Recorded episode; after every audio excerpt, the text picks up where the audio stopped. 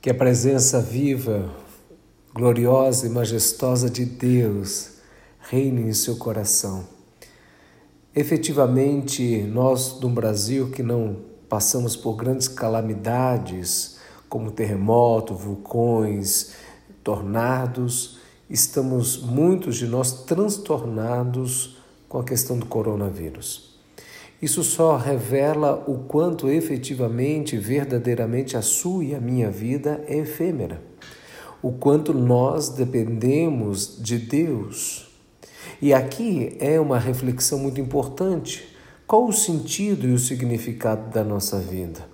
Fazemos planos muitas vezes desatrelados da vontade de Deus Achamos que temos a suficiência porque temos força, temos capacidade, temos inteligência, temos recursos, temos amizades e, de fato e verdadeiramente, nós compreendemos à luz da Bíblia o quanto isso é carnal e muitas vezes maligno.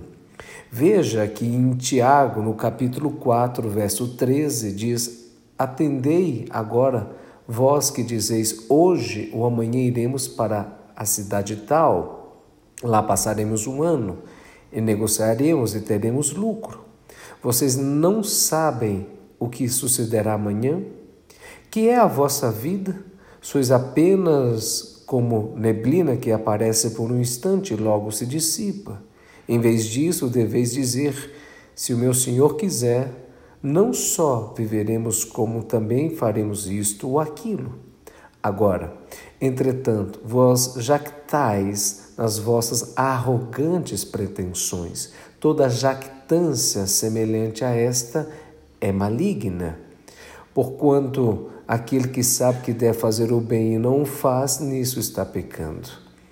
Meus queridos, quando a gente fala se Deus quiser, nossa nação é uma nação cristã, eminentemente, nós fazemos isso e falamos isso mais da boca para fora.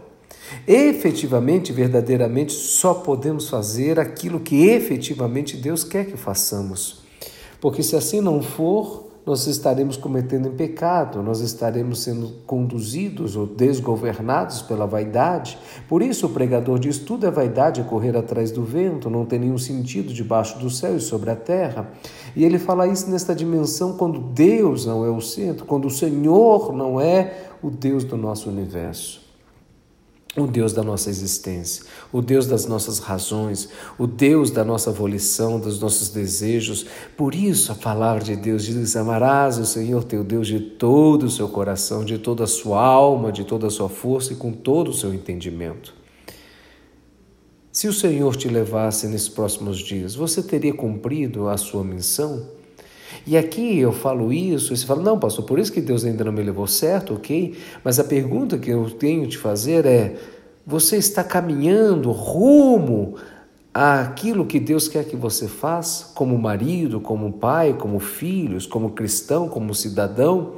Este é o momento, queridos, de nós entendermos que os sonhos desatrelados da vontade de Deus são presunções carnais, são jactâncias, são são presunções, pretensões arrogantes.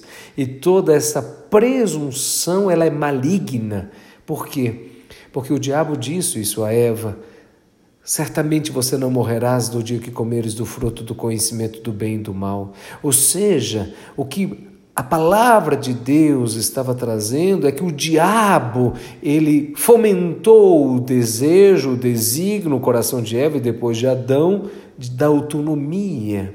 Por isso a ideia que esta presunção de sonhos e projetos desatrelados da vontade de Deus, ela não apenas é carnal, como ela é maligna.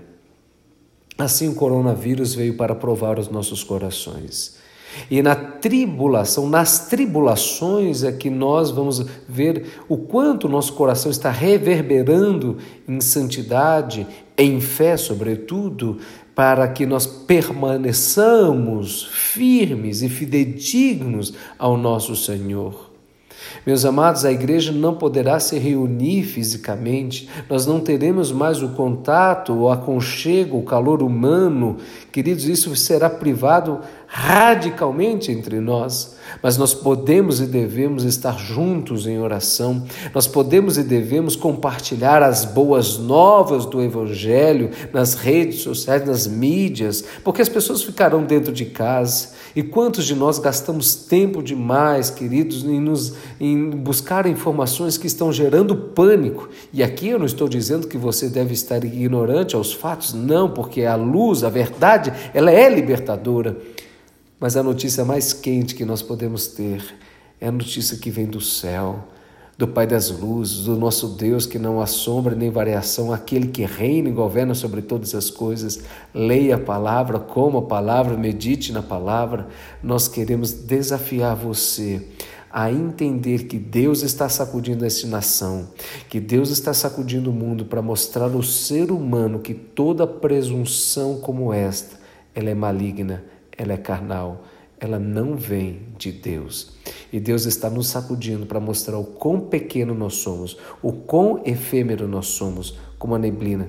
Hoje existe, amanhã não existe mais. Por isso, nós temos que viver hoje na total dependência, na fidelidade ao Senhor, para que quando o Senhor nos levar, nós possamos apresentar a Ele obras dignas daqueles que andaram com o Senhor Jesus.